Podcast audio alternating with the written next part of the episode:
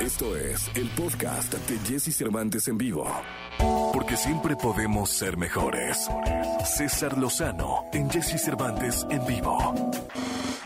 Querido doctor, ¿cómo estás? Es jueves, jueves 8 de julio. Te damos la más cordial bienvenida a este programa. Adelante, doctor. Te saludo con gusto, mi querido Jesse Cervantes, y saludo a todo el público de EXA. ¿Qué te viene a la mente cuando decimos la palabra parásitos? Imagínate que alguien te diga, no, hombre, este es un parásito. O una mujer despechada. La verdad, nunca me di cuenta que estuve casada con un parásito. Bueno, pero también existe el término de parásito emocional. Y hoy te vengo a decir las cinco características que tiene un parásito emocional. Y no quiero que se escuche tan despectivo, pero no encontré un término mejor para describir a este tipo de personas. A ver, te los voy a compartir para que vayas analizando si conoces o por qué no. Alguien así me está escuchando. Número uno, un parásito emocional generalmente se la pasa juzgando la vida y obra de los demás. Y cuando lo llegas a cuestionar, te dice, yo jamás, no, yo no lo haría, no, no, nunca tengo, no, jamás hablo yo mal de la gente. Ese es un parásito emocional. El parásito emocional en su diálogo se queja constantemente.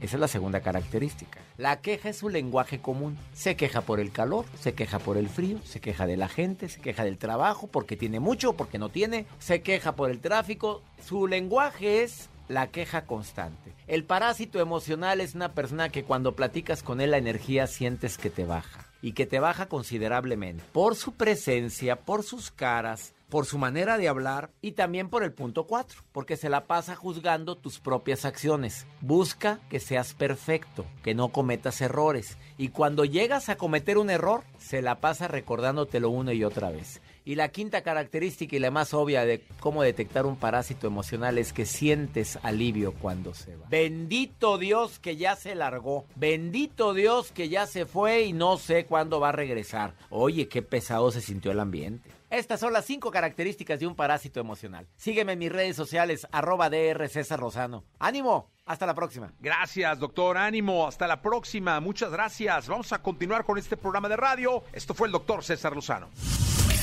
Escucha a Jesse Cervantes de lunes a viernes de 6 a 10 de la mañana por Exa FM.